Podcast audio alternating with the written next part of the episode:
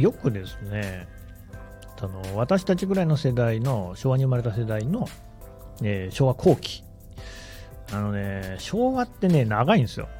64年まであるから、なんか、同じ昭和でも全然世代が違って、平成みたいにね、まあ平成も前期後期ありますけど、なんか、その同じような時代の感覚じゃないんですよね。で私がいたのは昭和50年代と60年代なんですけど、うん、その頃に、えーまあいろいろなものがね、流行ったわけですが、子供の間で流行っていたもののね、話を今、してましたよね。プラモデル、ガンダムですね。ガンダムであるとか、筋肉マンであるとか、アニメですよね。あと、だから当時から、えーファミコンはすごい人気あった、任天堂こうして考えるとね、全部未だに続いてるっていうのすげえなっていうふうに思いますね。ソフトパワー。うん。なんかね、なくなってしまったものもたくさんある中で、ちゃんと未だに生き残ってるのはね、すごいなと思いますけどね。小学校の時に流行っていたものといえば、私の場合でもうちょっと身近なやつ、お金かかんないやつで言うと、牛乳の蓋ですね。これで、牛乳の蓋、集めませんでしたが、合同杯の皆様。えー学校給食で当然牛乳が出てくる。当然でもないのか。瓶のね、えー紙の蓋がついてる牛乳が出てくるんですけど、それ。ただそれは価値が低いんですね。うん。そこを単位として10とかって考えたときに、あだからそれ2枚分の価値があるとか10枚分の価値があるみたいなそういう感情の仕方をしてましたけれども銭湯行くとコーヒー牛乳とかねいちご牛乳とかあってそれはちょいと価値が高いわけですよそれからねえーなんか知らないけどそれ持ってるやつがいましたけれども使われてない感じのやつ要するに牛乳の蓋ってうんなんていうんだあの道具牛乳の蓋取り専用の道具がありますよね。ブスッとこうね、針みたいなのぶっ刺して、えー線抜きみたいにクイッと上げるっていう。あの道具で雑に開けられてるやつには価値がなくって、丁寧に横からそーっとね、えー形が崩れないように、うん、剥がしたもの。その牛乳の蓋っていうのはね、えー価値がある。てか、それで初めて認められるみたいなのがありましたけど、なんか未使用のやつ持ってるやつがいるんですよね。あれ何だったんだろうな。うん。いや、なんで未使用ってわかるかっていうと、反ってない。叩いたのかな？反ってないっていうのは、牛乳に線をするときには、必ずあの瓶の形にこうちょっと紙が曲がりますよね。あの縁っこのとこね。それか反ってないやつあったよな。まあまあ。でね、これがね、えーで私当時から母方の実家は名古屋だったわけですよ。通ってたのは三軒茶屋小学校だけど、そうするとね、えーたまにあの名古屋に帰省しますよね。おじいちゃんおばあちゃんとね。そこでね、えーとね、向こうのこう名古屋の学校は名古屋牛乳って牛乳飲んでるもんですから、蓋が違うんですよ。これをね、なんかね、当時、え、どういう仕方で持ってきたんだろう？なんか持ってきたら大変ななんか価値が生まれて、だって名古屋牛乳なんて東京では逆立ちしたって飲めませんからね。なんかすごい私があの牛乳のふ蓋王者、ね、王者じゃないな。なんかすごい金持ちならぬ蓋持ちみたいになって、突然私がすごいあの、あれこそまさに大航海時代ですよね。えーえー黒胡椒を持ってきたみたいな大騒ぎになって、だ名古屋牛乳のがね、ただ名古屋牛乳もね、たくさんあったんで、あんまりたくさん出すと価値がなくなっちゃうんで、こう渋って出したりしてましたけど、あれですね、でも今思いますけど、そういう牛乳の蓋とかも、ああ、まあ遊ぶこともできるんですよ、めんこみたいにしてね。ただ、まあ、めんこにして遊んでる人はほとんどいなくって、やっぱりその珍しいのがあるとか、綺麗だとか、交換して楽しむみたいな、そういう感じの使われ方をしていた。だから金消しと一緒ですよね。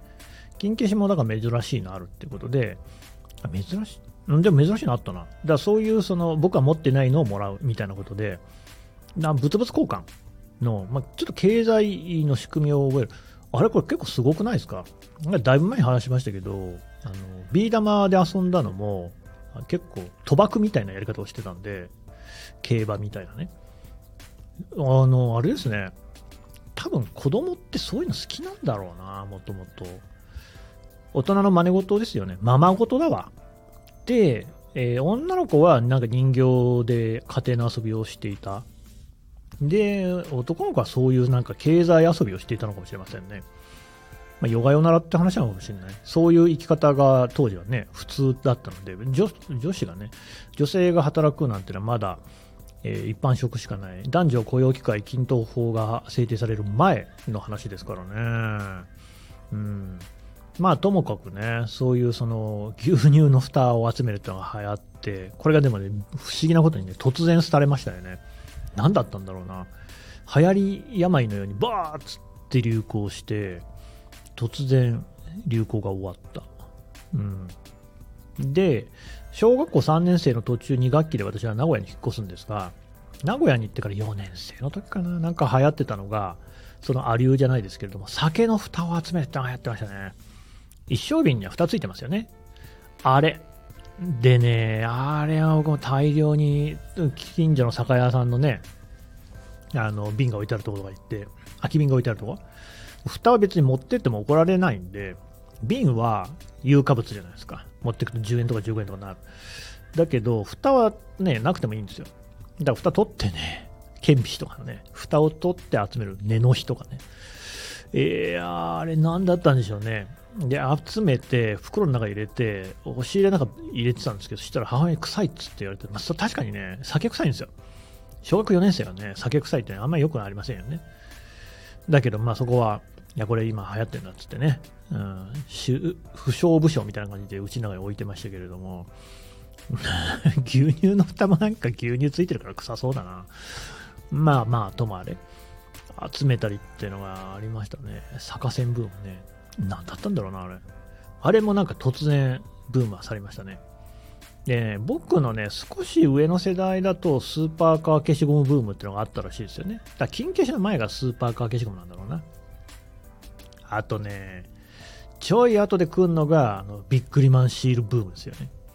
ただね、ビックリマンシールはね、微妙に僕の下なんだよな。昭和50年生まれよちょっと下の世代なんですよ。